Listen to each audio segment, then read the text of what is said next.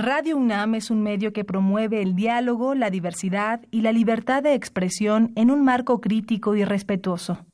Los comentarios expresados a lo largo de su programación reflejan la opinión de quien los emite, mas no de la radiodifusora. Radio UNAM y la Secretaría de Atención a la Comunidad Universitaria a través de la Dirección General de Atención a la Salud presentan Confesiones y Confusiones. Un espacio de salud para los jóvenes.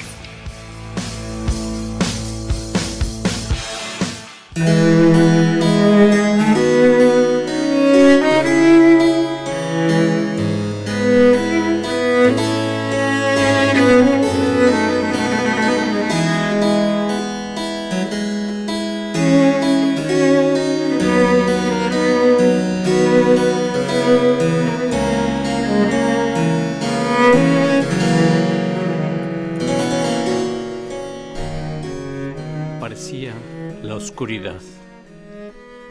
El candil iluminaba el camino,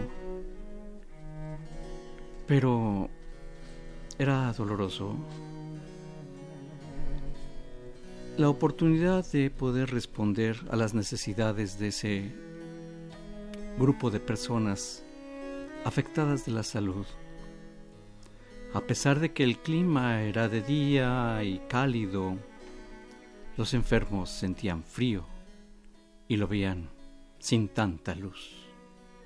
Hasta que de pronto, con un candil apareció, toda de blanco, con su cofia, muy linda, entrando desde ese umbral. Era y es mi enfermera.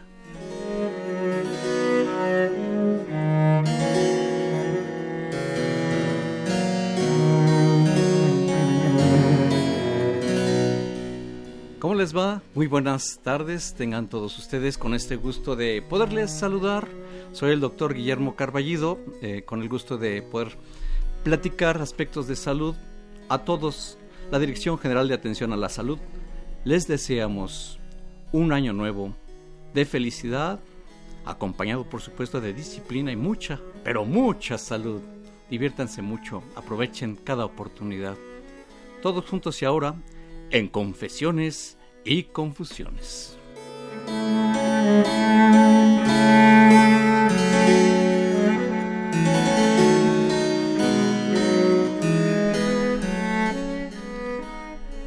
Efectivamente, con un tema que ya lo escucharon hace un momento, dedicado al Día de la Enfermera y del Enfermero. Es ya una tradición prácticamente que el doctor Lindorfo Cárdenas García le rinde un homenaje a este personal de salud.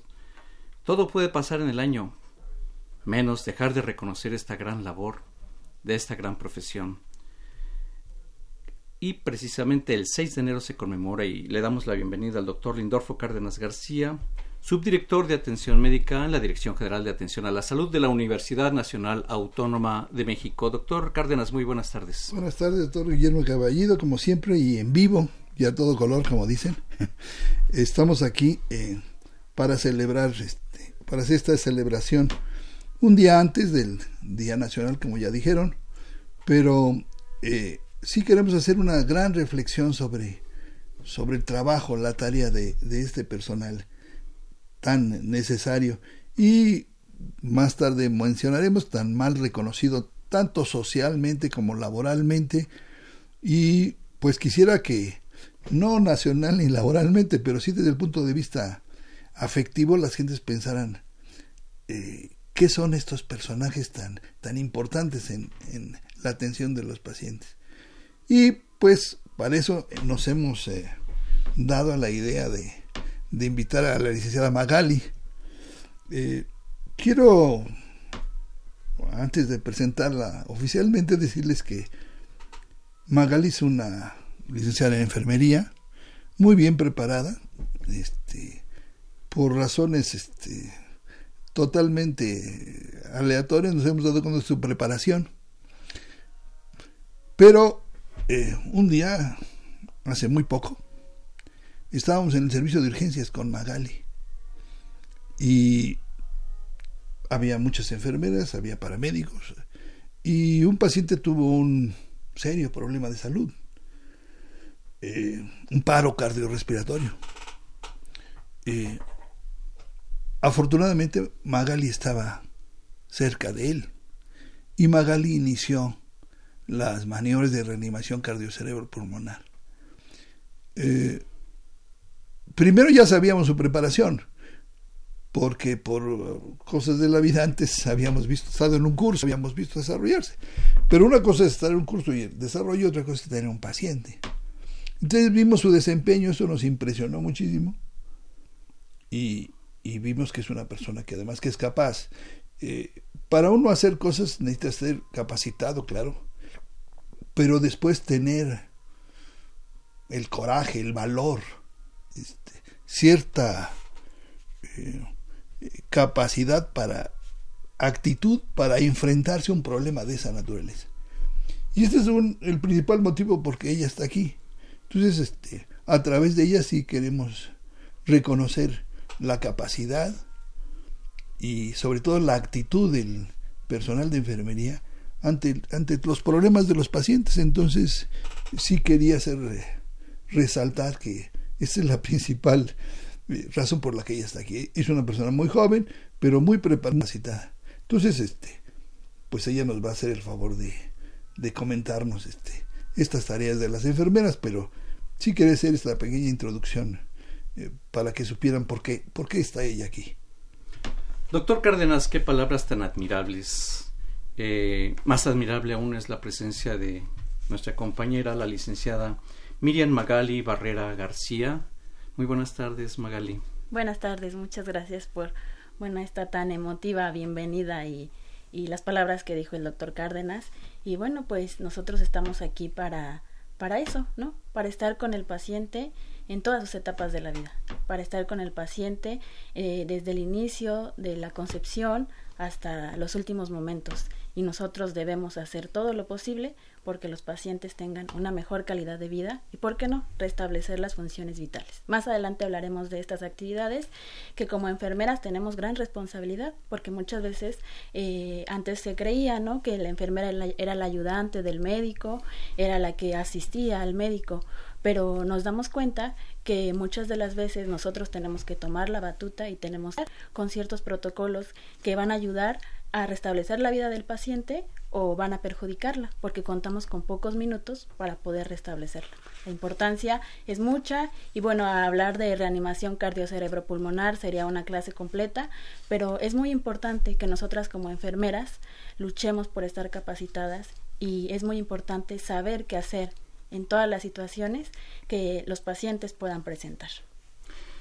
Efectivamente, eh, Magali, yo al inicio del programa eh, expresé un fragmento que no leí, yo nunca leo aquí lo que digo, y lo puntualicé al decir mi enfermera. Magali, muchas gracias. Magali también fue mi enfermera. En una ocasión yo estaba afectado a vías respiratorias superiores, muy afectado, y tuvo a bien concederme su atención profesional y muy efectiva, muy eficaz. Muchas gracias. En este momento aprovecho la oportunidad, ya que estamos aprovechando la celebración que es el Día de la Enfermera y el Enfermero el día de mañana 6 de enero. El 6 de enero es día de festejo.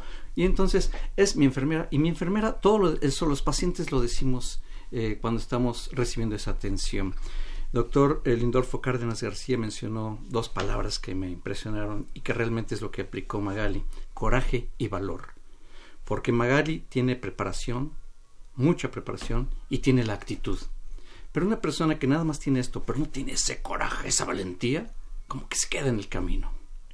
Por eso qué virtudes tan grandes que nos acompañe la licenciada Miriam Magali Barrera García por aquí en este programa. Le enviamos un, a propósito de enfermos, le enviamos un saludo a la licenciada Itzel Hernández Fernández deseándose que se componga muy pronto, está muy afectada de vías respiratorias, necesita una enfermera como Magali. Claro que sí. En los controles técnicos Crescencio Suárez Blancas y estamos comenzando con el Día de la Enfermera y el Enfermero.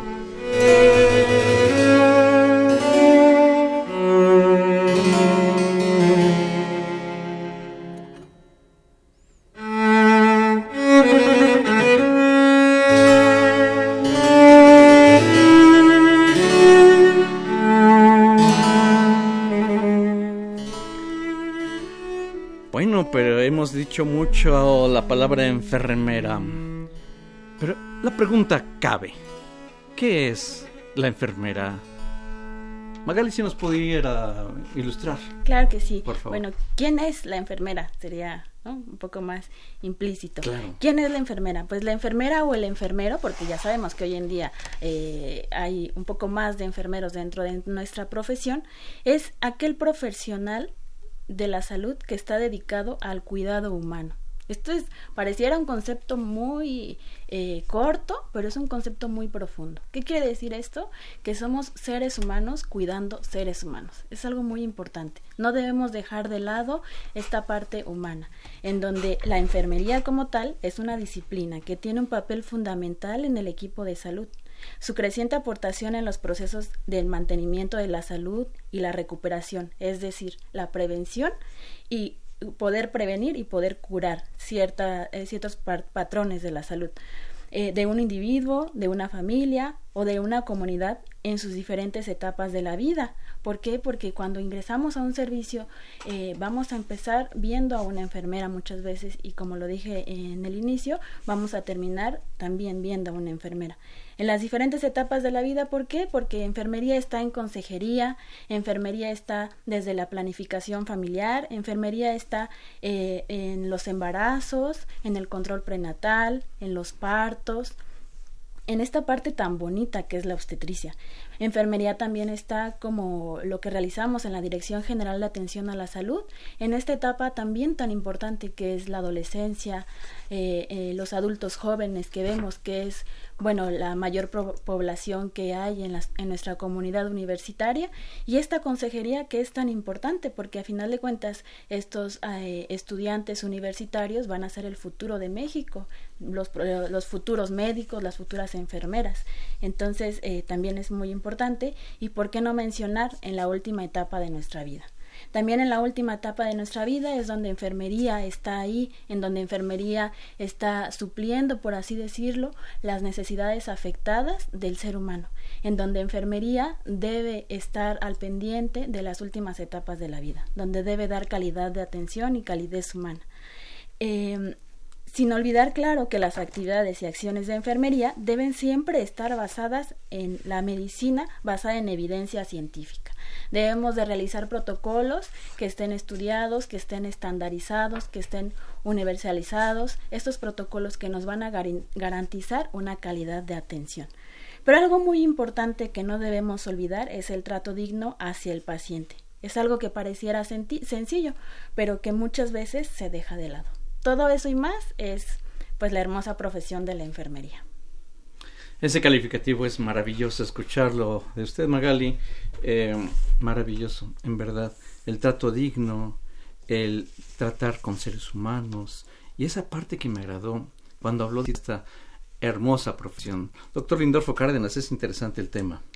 Eh, se, ha, se ha hablado de la preparación de las enfermeras. Entonces las enfermeras trabajan en pues muy diversos campos, desde los hospitales, donde ayudan en especialidades médicas y especialidades diagnósticas y de tratamiento. Ahora que la tecnología está tan avanzada, pues hay estudios, este, arteriografías, este, estudios de rayos X, estudios de ultrasonografía, donde hay muchísima tecnología siempre hay presente una enfermera. En los tratamientos de radiodiagnóstico, radioterapéutica, todo esto, las enfermeras están presentes y siempre con, este, con esta característica de, la actitud. Eh, no debemos olvidar sus otras tareas de enseñanza e investigación. Primero ya dijimos, ya dijo Magali lo de su capacitación los protocolos que ella menciona son procedimientos perfectamente bien eh, eh, conocidos, este, científicamente preparados para que ellas puedan desarrollar sus tareas. Y desde luego esto basados en un, en un sistema de enseñanza. Actualmente, pues la mayoría de las universidades tienen estas carreras y bueno, ahí capacitan a las personas a través de las enseñanzas y la investigación Actualmente ya se está llevando a cabo, ya hay maestría en, en, enfermería. Otro aspecto que trató que, que sí quisiera resaltar mucho son lo que se hay dos tipos de atención, la que se da en los hospitales y la que se da en los centros de salud, por decirlo de alguna manera, que son los centros de atención primaria. Nuestra dependencia este muy pomposamente se llama Centro Médico Universitario, pero realmente es un es un centro de salud de primer nivel de atención a la salud, donde se da la atención ahí y donde hay actividades también a la comunidad. O sea, hay enfermeras que se dedican exactamente a la atención comunitaria, que, que está dada a, la, a, las comunidades. Hay otro tipo de enfermeras y que espero este, que dedican a cuidados paliativos, a terapias intensivas y cuidados especiales a los pacientes, sobre todo problemas de cuando están muy discapacitados, sobre todo problemas del sistema nervioso central o los pacientes geriátricos. Entonces, requieren todo un protocolo que ellas manejan bien. Pero todo esto no valdría, no sería suficiente si no ponen las características que nos dijo Magali. La atención, la actitud, el amor a los pacientes, porque sin eso lo demás quedaría en una técnica vacía. La tecnología ha avanzado mucho, pero eso no quiere decir que algún día desaparecieran las enfermeras o los médicos mientras haya un humano atendiendo a un humano, como lo dijo Magali, pues vamos a poder existir. Y la tecnología no, no, no se trata de competir con la tecnología, se trata de ayudar a los seres humanos que le están dando esa atención tecnológica. Qué bueno, doctor Cárdenas, que le da su lugar a la tecnología. Y efectivamente, qué tan frío sería, hasta me da frío la verdad de pensarlo, estar siendo atendido nada más por metales y ruidos raros, extraños, sin esa atención humana maravillosa que dijo la licenciada Magali. Miren, Magali, de un humano a otro humano. Estamos en Confesiones y Confusiones con el tema El Día de la Enfermera y del Enfermero. Una pausa y regresamos. thank you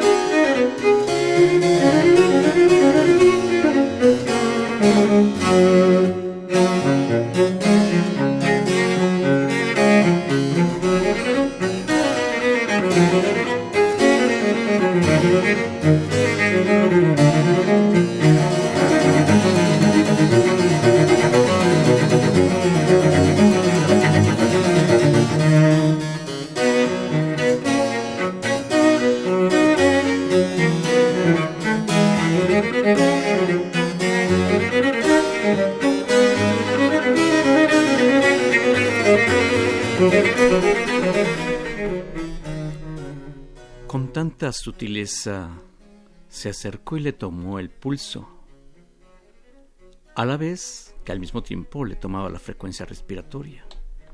Veía la mirada del enfermo y muchas cosas más. El día de la enfermera y el enfermero.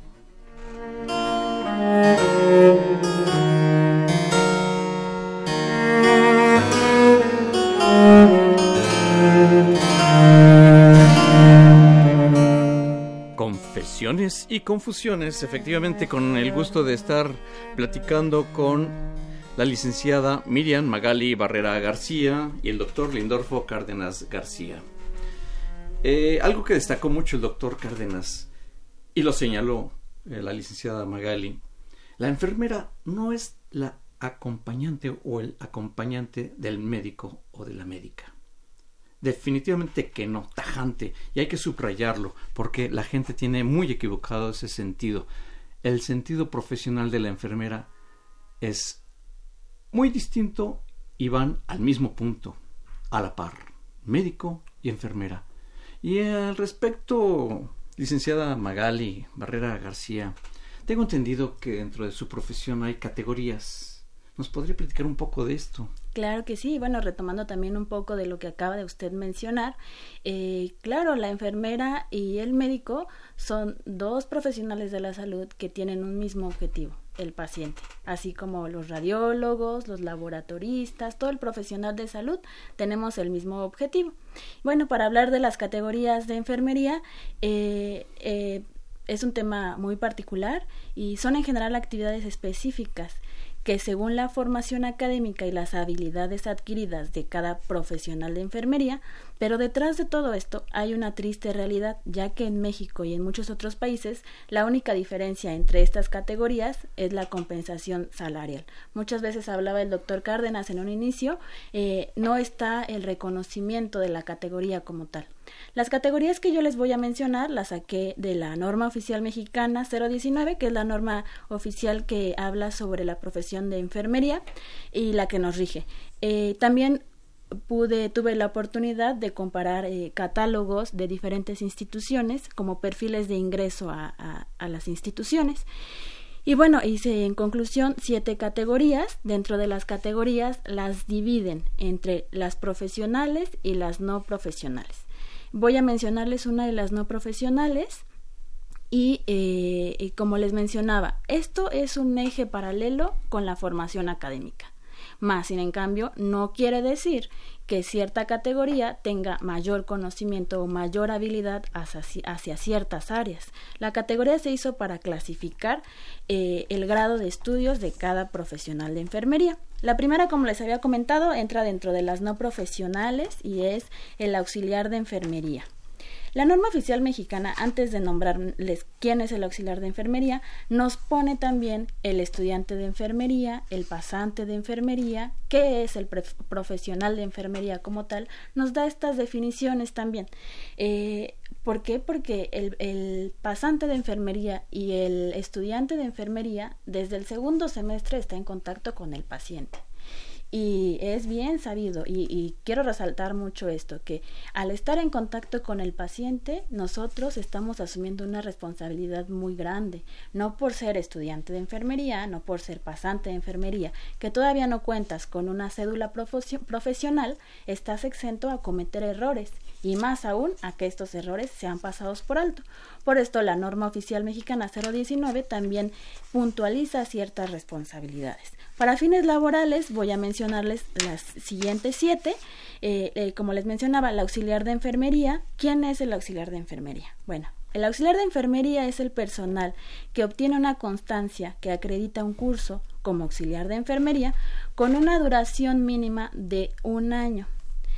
Dentro de esta categoría también existe el auxiliar de enfermería que cursó una profesión, la profesión de enfermería eh, ya sea a nivel técnico o a nivel general, como licenciatura, que ahorita se los voy a mencionar, pero que todavía no termina la carrera o que se quedó trunca la carrera. Es decir, el, el, el alumno se inscribe a la carrera y este, dejó de estudiar en el tercer cuarto semestre y quiere ingresar a, laborar a ciertas instituciones donde aceptan auxiliares de enfermería. Y lo que nos dice eh, la norma oficial es que mínimo debe tener dos semestres eh, cursados.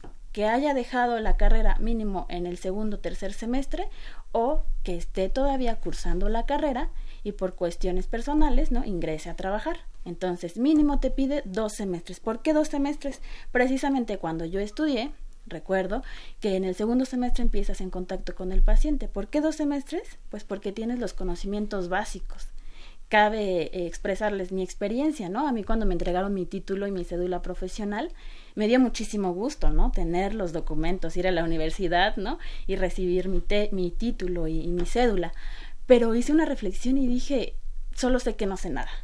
Y hay que seguir estudiando, porque lo que eh, aprendemos en la escuela no tienen eh, ni la mitad de lo que vamos a aprender en un hospital, de lo que vamos a aprender con cada paciente, porque son pacientes, no son patologías, ¿no? Un paciente con diabetes no va a ser el mismo paciente que el que me va a tocar mañana, igual con la misma patología, todos son diferentes. Entonces, por eso es que la norma oficial mexicana nos pide como mínimo dos semestres. La siguiente categoría es la de el enfermero técnico. Eh, los enfermeros técnicos eh, cursan la carrera durante tres años y bueno reciben su, su, título y su cédula profesional tres años después de haber iniciado la carrera. Y bueno estos ejemplos pueden ser este el nivel medio superior. Muchas veces salen con el bachillerato y con la carrera técnica en enfermería no por mencionar algunas escuelas no el Conalet Cetis y demás. Entonces ahí eh, sales con el título de técnico en enfermería eh, en algunos institutos también eh, se implementó esta carrera de técnico en enfermería por las necesidades de cada hospital. Eh, y además que son muchas las necesidades que hay por todos lados. después sigue el enfermero general, que es, el, sales con el grado de licenciado en enfermería, ahí es la carrera que yo cursé, y son cuatro años. El enfermero especialista él es el enfermero que cursa cuatro años como licenciado en enfermería y que se especializa. Hay diferentes especializaciones, igual que en medicina, las especialidades eh, van de la mano con, con las de medicina. El enfermero con maestría, existe este grado de enfermero con maestría y el enfermero con doctorado. Para cursar un doctorado eh, hay que cursar la, la, maestría, pero bueno, para cursar la maestría no es necesario cursar la especialización. Eh, y bueno, eh, eh, como les decía, el doctor en enfermería, no es médico, ¿no? Sino doctor en enfermería. Esas son algunas de las categorías. ¿Qué tiene doctorado? O sea, en un momento dado a la enfermera se le puede llamar doctora una vez que ha alcanzado el grado de doctorado en esa categoría de aprendizaje. Sí, claro que sí, ese es el grado académico que ella recibe tras cursar el doctorado como tal. Y pues esa es una cascada realmente de estudio, porque es lo que realmente implica el trabajo de enfermería. Eh, una preparación, una larga, profunda y persistente preparación y que se circunda con protocolos. Esa palabrita como tan... Me, resulta muy técnica, la verdad. Técnica. ¿Qué es, ¿Qué es protocolo? Todo el mundo dice que el protocolo de aquello, que el protocolo de esto. Y el doctor Cárdenas lo dijo inicialmente, son procedimientos. Exacto. Todo trabajo de labor de atención al paciente involucra procedimientos, disciplina, responsabilidades, respaldadas por una serie de eh, academicismos que ya nos lo ha eh, señalado la licenciada Miriam Magali Barrera. Eh, qué extraordinario es esta profesión. Me encanta, doctor Cárdenas. una acotación de esto. el, el doctorado, que es el máximo grado de estudios, bueno, hay postdoctorados, pero realmente el, el mayor nivel pues, es el el doctor en cualquier rama, ¿no? En, en, en, en, enfermería no estoy seguro que ya se haya recibido ninguna en México, pero sí existe ya el posgrado, sí está ya establecido. La maestría sí ya hay, y doctor y doctoras en enfermería todavía no sé qué hay en México. Pero en fin, ya está establecido todo este, toda esta cadenita, toda esta escalerita. Quiere decir que no hay límites de preparación y yo supongo que la doctora en enfermería tiene exactamente las mismas ideales respecto a la atención de pacientes. Y claro, en otro nivel. Eh, pero me parece extraordinario este, esto y que se preparen. Eh, las especialidades que mencionó Magali, por ejemplo, son múltiples. Hay desde las enfermeras que se dedican a la docencia, las enfermeras que se dedican a las quirúrgicas y luego las quirúrgicas en cada una de las especialidades, ¿no? Unas son las que entran con los neurocirujanos, otros que entran con los plásticos, otros que entran con los traumatólogos, etcétera. Entonces cada una de esas eh, personas se especializan y le decía que las otras especialidades les dieron los diagnósticos. Ahora las angiografías, el, el angiotac, todas estas técnicas que hay, ellos participan este, en todo el desarrollo de estas, de estas especialidades. me parece extraordinario cómo se han desarrollado, sobre todo en los últimos 20 años, yo creo que es el resurgimiento. Eh, aunque, pues bueno, esto tiene muchos años. Ok, quería puntualizar algo que les había comentado en un inicio, hablando de las categorías. Eh, eh, digo, dentro de las categorías, esto lo saqué, como les decía, de un catálogo de ciertas instituciones, pero eh, muchas veces existe la enfermera auxiliar que hace funciones de enfermera especialista. Es decir, la enfermera auxiliar eh, entra de nuevo ingreso, ¿no? A una institución, a un hospital hablando de segundo o tercer nivel y eh, hace funciones, la mandan a las áreas con más necesidades, donde falta más personal, ¿no? Por un ejemplo, eh, vamos a poner que la mandan a unidad de cuidados intensivos neonatales y es una enfermera técnica, ¿no? Que va a realizar funciones de una enfermera especialista, más sin en cambio la compensación salarial va a seguir siendo de una enfermera auxiliar y viceversa, ¿no? Hay enfermeras eh, especialistas y que están contratadas como enfermeras técnicas aún siendo especialistas. Estas son, bueno, razones de política, pero que es muy importante eh, puntualizar que hoy en México todavía las categorías no están tan eh, bien eh, establecidas dentro de las instituciones. Tenemos circunstancias sociales que trastocan estas características que nos señala muy bien la licenciada Miriam Magali Barrera García. Y pues ojalá que en estos cambios que estamos viviendo tengamos esta mejoría en cuanto a en todos los ámbitos del trabajo de la enfermera y del enfermero porque son muy trascendentes mucho muy importantes. Estamos en el tema de las confesiones y confusiones del día de la enfermera y del enfermero. Una pausa y regresamos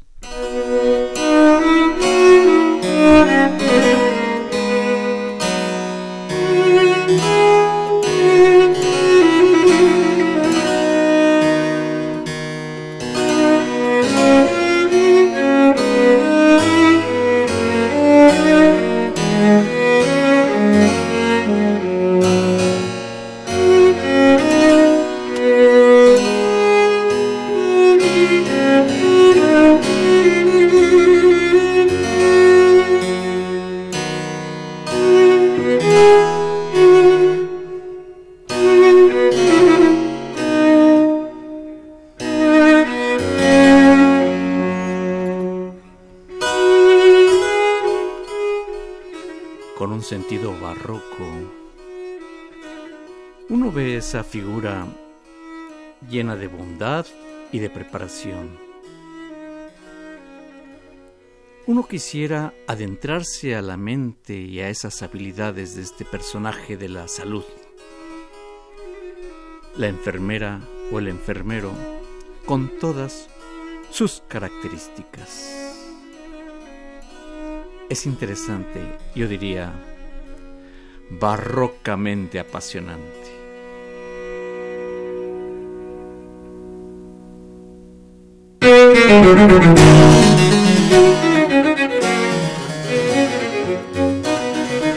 Bien, efectivamente, en este programa de confesiones y confusiones es muy emocionante, créanmelo. Para mí que yo mm, estoy pues vivo dentro de esta profesión de, relacionada con la salud, me emociona y la he vivido como enfermo, me emociona entender, comprender, saber eh, lo que serían las funciones de ustedes, licenciada Miriam Magali Barrera García. Ayúdenos a conocerla a usted y a los demás. Claro que sí. Bueno, las funciones de enfermería, como tal, las actividades de enfermería y las intervenciones de enfermería que nosotros realizamos día a día son una infinidad, ¿no? Entonces, para fines didácticos, vamos a clasificar estas funciones o actividades de enfermería que nosotros realizamos día a día. Muchos de los de las instituciones eh, clasifican estas principalmente estas funciones y clasifican también a su recurso humano. Es decir, eh, asignan a cierta cantidad de enfermeras para ciertas funciones. Eh, son cuatro las funciones principalmente, son las funciones administrativas, las funciones asistenciales o clínicas, las funciones docentes y las funciones de investigación, las funciones y actividades que nosotros desempeñamos. Es decir, eh, en alguna institución asignan a ciertas enfermeras a hacer funciones administrativas. ¿Cuáles van a ser estas funciones administrativas? Bueno, son actividades de enfermería que se dedican a la gestión, precisamente esta gestión de recurso humano. Las eh, bien conocidas jefas de enfermeras, ¿no? Entonces, ¿qué van a hacer las jefas de enfermeras o, estas, eh, este personal de enfermería que se va a designar a las funciones administrativas? Van a hacer la gestión del personal de enfermería van a revisar los perfiles de su, de su personal que tienen a cargo y entonces van a realizar esta distribución que debe ir acorde a los perfiles y a las necesidades de cada servicio que dicha institución tenga. ¿Qué más va a ser las funciones administrativas o estas enfermeras eh, que se especializan en la administración? van a también gestionar los recursos materiales, los recursos tecnológicos y los recursos científicos es decir, van a dotar de material los servicios, eh, de, de, sábanas, de ropa, de instrumental, de medicamento, como les decía, de acuerdo a las necesidades de cada servicio o de cada lugar. Las funciones asistenciales son con las que estamos más relacionados, ¿no? Y con las que relacionamos más a la enfermería, que son estas eh, funciones clínicas, ¿no? Las intervenciones de enfermería que nosotros realizamos y que relacionan a la enfermera con inyecciones, ¿no? La enfermera con aplicación de medicamentos. La enfermera hasta con eh, retiro de cómodos, ¿no? Entonces, estas son funciones que van más apegadas al cuidado humano pero hasta para lo que les acabo de mencionar hay técnicas, ¿no? Y hay fundamentos, hay a quienes sí y a quienes no. Entonces, eh, estas son las funciones asistenciales y que, como les digo, van directamente con el cuidado precisamente más apegado a, la persona, familia o comunidad, de acuerdo al ámbito o competencia de donde la enfermera se esté desarrollando. Las funciones de investigación, estas funciones, bueno, van de acuerdo al método científico, en donde tú aplicas el método científico ya sea para producción de tu servicio, para de ciertos protocolos que habíamos estado mencionando, técnicas, procedimientos que estamos aplicando a los pacientes y a la, desde esto hasta la validación del conocimiento. Eh, esas son las, las, funciones de investigación a grandes rasgos y la siguiente función que es la función docente. Esta función docente eh, también eh, existen, como en algunos ámbitos le llaman clientes, ¿no? Entonces existen diferentes tipos de clientes eh, dentro de una institución y dentro de estos están nuestros propios colegas, ¿no? Nosotros también formamos parte del equipo y también vamos a hacer, eh, eh, vamos a enseñar a las personas de nuevo ingreso. Entonces, capacitar al personal, capacitar a nuestros colegas, en algunos casos, ¿no? capacitar también a los mismos internos de medicina, ¿no? Capacitar a, nuestras compañeras que vienen de otro servicio y darles esta inducción al puesto. ¿Con qué fin? Con el fin de disminuir los riesgos, con el fin de optimizar eh, tiempos, con el fin de que el personal sepa en dónde están las cosas. Estas son actividades docentes o funciones docentes. Otra de las funciones docentes que se ve mucho en la Dirección General de Atención a la Salud son todas estas capacitaciones que se dan, educación para la salud, este, toda esta orientación para la salud, toda esta consejería. Se dice que cuando reúnes a más de cinco personas y das algún tema o alguna plática, ya estás haciendo docencia. Entonces, esta función también es sumamente importante para, para todos los ámbitos y es más, una enfermera va a hacer en su práctica día a día estas cuatro funciones. ¿Por qué? Porque va a revisar, eh, va a revisar eh, actividad, este, perdón, información científica, va a revisar y va a hacer eh, actividades asistenciales, ¿no? Por poner un ejemplo, para hacer una curación una curación de una herida que es nuestro día a día también, ¿no? En cualquier lugar, en la Dirección General de Atención a la Salud, por ejemplo, eh, tenemos un paciente con una herida, se realiza la curación de esta herida y entonces estamos haciendo en la curación como tal, en el procedimiento, una actividad asistencial pero también tenemos que investigar los tipos de antisépticos con los que contamos en el servicio, por lo tanto vamos a hacer una función de investigación, pero también tenemos que administrar o gestionar o ver qué material es con el que contamos y qué vamos a utilizar. Esas son funciones también administrativas y dentro de las funciones docentes con este mismo paciente podemos y, debemos dar su plan de alta, ¿no? Debemos decirle al paciente que a los ocho días, como le, le comentó el médico, como el médico le puso en la receta, hay que ir a retiro de puntos. Sí, pero tenemos que explicarle que el paciente muchas veces le pone, ¿no? Retiro de puntos y regresa al servicio de urgencias o de consulta para dar seguimiento y entonces el paciente regresa con, si la herida fue en la rodilla, con una sandía, ¿no? En la rodilla, ¿no? Súper inflamado, edematizado y es un área de fricción. ¿Y qué pasó ahí?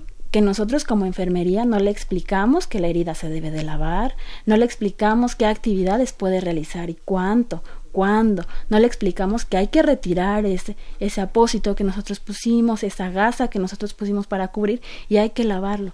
Esas son actividades docentes de enfermería, actividades asistenciales, actividades administrativas y actividades de investigación. Qué maravilloso. Eh, yo quiero resaltar algo al público de, en relación a la licenciada Miriam Magali Barrera García, es increíble. Estoy estupefacto, lo confieso, porque con un ejemplo, con un ejemplo, un paciente que llegó por una herida nos señaló una serie de características que involucra lo que son las funciones en cuanto a la atención que le brinda al paciente. Con el mismo paciente nos habló de los aspectos administrativos, con el mismo nos habló de la asistencia, el aspecto clínico, el asistencial, con lo mismo el docente y la investigación. Eh, Magali, o sea que en un momento dado usted tiene esa capacidad como un jugador de fútbol americano que sabe cuál es la jugada que hay que hacer, sabe la necesidad que se requiere de atender en el aspecto material un punzocat, una solución, una gasa, una medida urgente de atención. Y bueno, ya nos ilustraba el doctor Lindorfo Cárdenas García de la experiencia que, que se vivió en la dirección General de Atención a la Salud, donde la labor tan afortunada y rápida, valiente y con coraje de la licenciada Miriam Magari Barrera García resolvió una situación que pues a veces no es nada más que vengo por una inyección, va de por medio la vida, el aspecto vital del ser humano, humano a un humano. Vean qué valor, qué importancia de esta profesión. Día de la enfermera, día del enfermero. Thank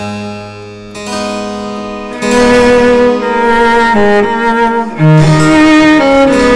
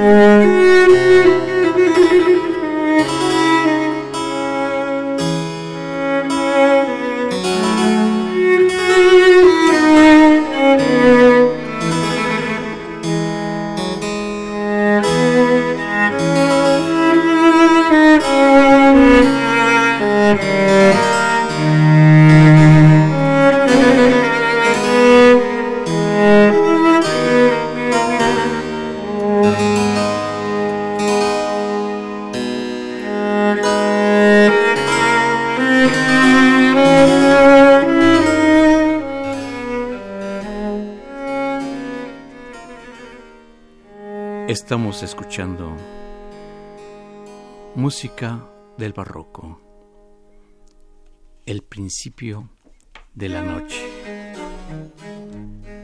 De fondo y de acompañamiento a este hermoso programa de confesiones y confusiones, con la distinguida presencia de una profesional de la salud admirable, la licenciada Miriam Magali Barrera García Licenciada, es un placer estarle escuchando, créemelo. Muchas gracias. Y usted está, tenemos la fortuna, usted es egresada de la Escuela Nacional de Enfermería y Obstetricia de la Universidad Nacional Autónoma de México. Así es. Y se encuentra trabajando en la Dirección General de Atención a la Salud de la UNAM. Así es. Felizmente. correcto. Platíquenos un poco de, de, de ahí, de ese lugar. Claro, bueno, eh, quiero comentarles que es mi primera experiencia trabajando en un lugar de primer nivel de atención a la salud. Y yo tenía un panorama, pero este panorama, digo, se extendió muchísimo al saber cuánto podemos aportar nosotros como enfermeras en la Dirección General de Atención a la Salud, en esta población universitaria tan vulnerable y a la vez eh, que absorbe en todo, ¿no? Lo que nosotros podamos enseñarle, lo que nosotros podemos cambiar en sus hábitos, lo que nosotros podemos aportar es muchísimo. Eh, y bueno, eh, ¿qué es lo que hacemos en la Dirección General de Atención a la Salud? ¿Qué realizamos? Bueno, evaluamos el estilo de vida de los universitarios, el riesgo para desarrollar enfermedades crónicas, adicciones, enfermedades de transmisión sexual, embarazos no planeados, no deseados, violencias en pareja, eh, enfermedades ocupacionales propias de cada carrera también, ¿no? Porque cada carrera tiene su prevalencia a ciertos factores de riesgo y a ciertas patologías, accidentes o incidentes que se puedan presentar dentro de cada eh, facultad, por así decirlo. Eh, y bueno, es una tarea importante, ya que, bueno, existen trastornos de alimentación, sedentarismo, con toda la ansiedad, el estrés que nuestros estudiantes universitarios llevan día a día, pues obviamente que a finales de semestre llegan eh, con muchas afecciones, ¿no? Desde dolores de cabeza, desde accidentes eh, con la bicicleta, ¿no? Se imparten muchas actividades en donde también pues existen algunos riesgos. ¿Qué es lo que vamos a hacer nosotros? Ahí vamos a detectar eh, factores de riesgo y vamos a desarrollar ciertos programas ya que tenemos la detección de cuáles son los riesgos en, nuestra población, entonces vamos a desarrollar programas en donde favorezca desde información básica para el autocuidado a temprana edad, que eso nos va a hablar de, de, cuál va a ser nuestro pronóstico, ¿no? Porque si estamos hablando que la esperanza de vida está aumentando a la voz de rapidísimo, entonces eh, a los 100 años, ¿no? Que ya vamos a vivir, ¿no? Si llegamos a los 100 años, ¿con qué calidad de vida vamos a llegar?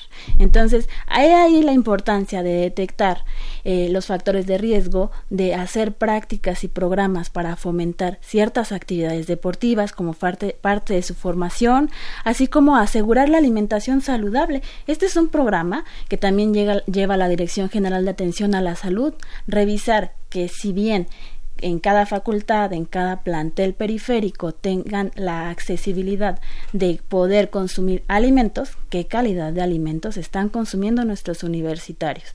Entonces, eh, ¿qué hace la Dirección General de Atención a la Salud? Bueno, hace muestreos periódicos para entonces garantizar que lo que nuestros estudiantes están consumiendo sea de calidad y entonces esto afecte de forma positiva a la larga la calidad de vida del paciente.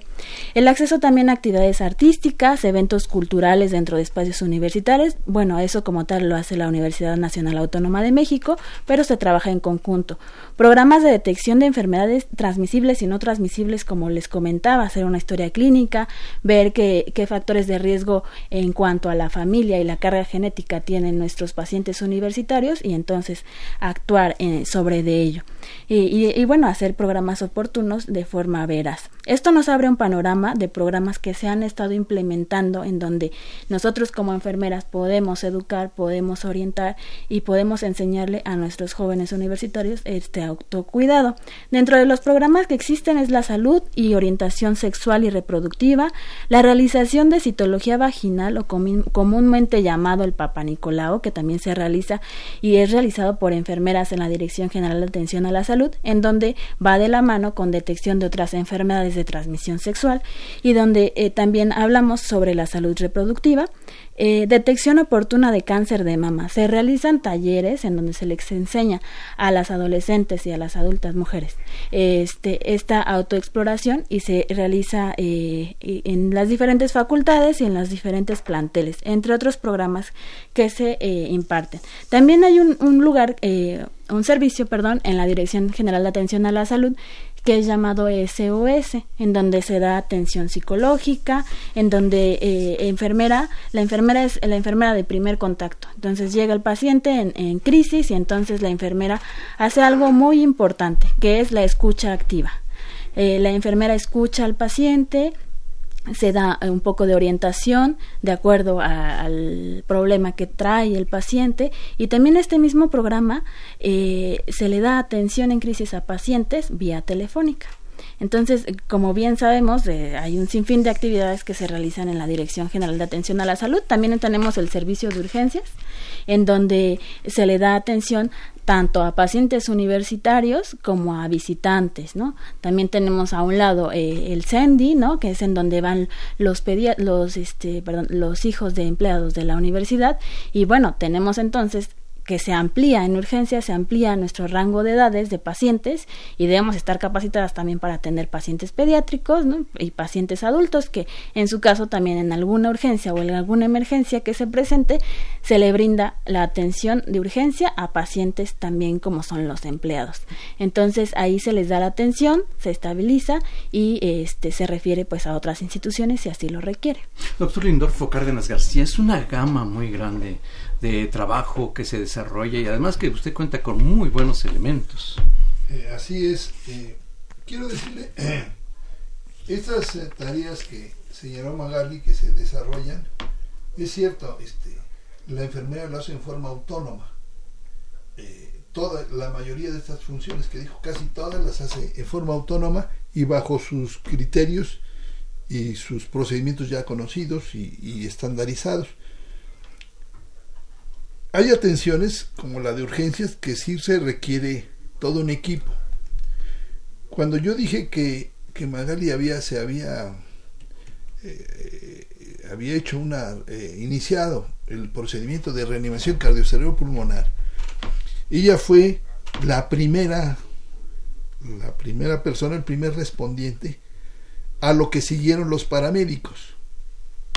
Entonces, los paramédicos eh, fueron los, los que siguieron, fueron los, los que siguieron al, a, este procedimiento. O sea, es todo un equipo.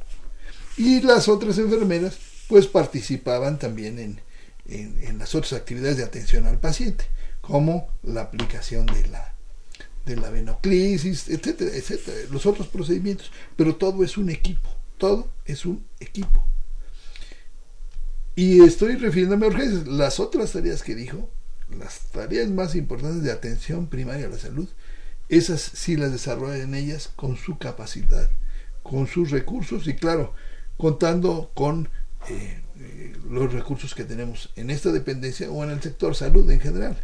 Ella se refería al gran problema, por ejemplo, de la salud sexual y reproductiva o, o los problemas psicológicos, donde obviamente eh, se da la primera atención, lo que se llaman los primeros auxilios psicológicos, por ejemplo. Y de ahí se le envía a otro lugar. Para los problemas psicológicos, los adictivos, todas estas personas, ellas los reciben y los refieren a donde, donde hay atención especializada. Pero sí son un factor importantísimo en el desarrollo de las ideas de, de, de atención a la salud de nuestra dependencia y sobre todo este, son el pilar del, que nace esta verdadera atención. ¿Y qué pasa? Que esto es lo que previene, porque lo más importante es, más que curar, es prevenir. Y en este caso, todas estas tareas son de prevención. Eh, creo que en esta tarea es, su, su tarea es muy importante y son responsables y lo hacen de esta manera. Eh, y así lo cumple. Pues la verdad, felicidades, licenciada Miriam Magali Barrera García. En un minuto, ¿qué quisiera usted decir antes de, retirarnos del aire? Bueno, pues en un minuto les quisiera decir muchas cosas, pero bueno, voy a englobar todo este, voy a englobar todo esto en, en algunas frases que tengo para, para la sociedad y para algunos colegas que nos pueden estar escuchando en este momento. Eh, hay que unirnos a esta a este homenaje que se nos hace, pero nunca hay que olvidar la vocación humanista que nos permite entender eh, esta relación medicina-enfermo, nunca despegarnos del paciente, nunca soltar su, su mano, nunca olvidarnos de, de garantizar un servicio de calidad y de calidez humana. En la enfermería, el tiempo, en la enfermedad, perdón, el tiempo se detiene. La enfermería sostiene el tiempo en pausa y busca por todos los medios aliviar el dolor, salvar una vida, orientar, educar, alimentar una fe en la humanidad. Hay que sumarnos a garantizar un servicio de calidad y calidez humana y disminuir los riesgos que esto conlleve la atención médica. Vitales e importantes, trascendentes palabras, licenciada Miriam Magali Barrera García, ha sido un placer realmente estar platicando con usted de todo este perfil tan enorme que, que involucra muchas responsabilidades y el hecho de que se le da un reconocimiento, el doctor Cárdenas le reconoce su labor a usted y le reconoce la labor de todo el personal que labora en la dependencia de enfermeras y enfermeros. Cada año el doctor Lindorfo Cárdenas García no se aparta de esta importante relevante labor que se desarrolla. De verdad, una felicitación muy grande y gracias por habernos aportado todo ese conocimiento de lo que son ustedes. Muchísimas gracias, licenciada Miriam Magali Barrera García. Doctor Cárdenas, este es un tema de enorme representación, de enorme responsabilidad. Eh, yo creo que los cuidados físicos, el principal eh, problema al que se han enfrentado es el cuidado del paciente. Desde que nacieron hasta el momento, ese es, es el valor. Y ellos le han dado el verdadero concepto de cuidado al paciente. Y me refiero no tan solo a los cuidados físicos, sino a los cuidados psíquicos. Y algo que no han mencionado son los espirituales. Tienen la obligación de hacerlo bajo el concepto de los pacientes, desde luego, bajo sus propios valores. Y yo creo que las enfermeras, todos, pero ahorita estamos hablando de las enfermeras, si no les dan esperanza y consuelo a un paciente, no han hecho su tarea. Pero creo que sí lo han hecho. Le dan dado esperanza y consuelo en cualquier condición del paciente. Aún en el estado de salud que lo decía. Porque ¿a, qué, ¿a qué los llevan a los alumnos? A hacer su proyecto de vida. Si estoy hablando de salud sexual y reproductiva. ¿Cuál es su proyecto de vida? Y no estoy hablando de, de pacientes graves, ni, ni los que están en las últimas instancias de la vida, sino los que están empezando a vivir. Y creo que ahí también tienen la oportunidad de dar la esperanza y el consuelo que se merecen los pacientes.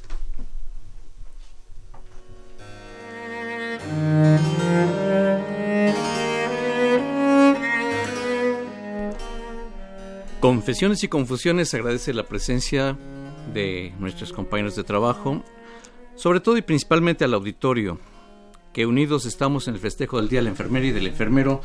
Muchísimas gracias, licenciada Miriam Magali Barrera García. Muchísimas gracias, muy amable por su presencia. Gracias por la invitación. Doctor Lindolfo Cárdenas García, muchas gracias y muchas felicidades. Gracias, como siempre, aquí estamos y a todos los compañeros de trabajo, Crescencio Suárez Blancas en los controles técnicos, don Jesús Ruiz Montaño, y a todo el público, una felicitación muy grande. Comencemos felizmente este año con júbilo, entusiasmo, responsabilidades y todo ello. Los esperamos en el próximo programa de Confesiones y Confusiones, em, en este espacio de salud que nuestros jefes nos han apoyado y nos permiten la oportunidad de todo esto Doctor, nuestros jefes. El señor director Héctor Fernando Varela Mejía, director general, y el doctor y el licenciado Cuauhtémoc Solís Torres, que es eh, uno de los productores de este programa. Muchas gracias por darnos la oportunidad de estar aquí con ustedes. Soy Guillermo Carballido, muchas gracias.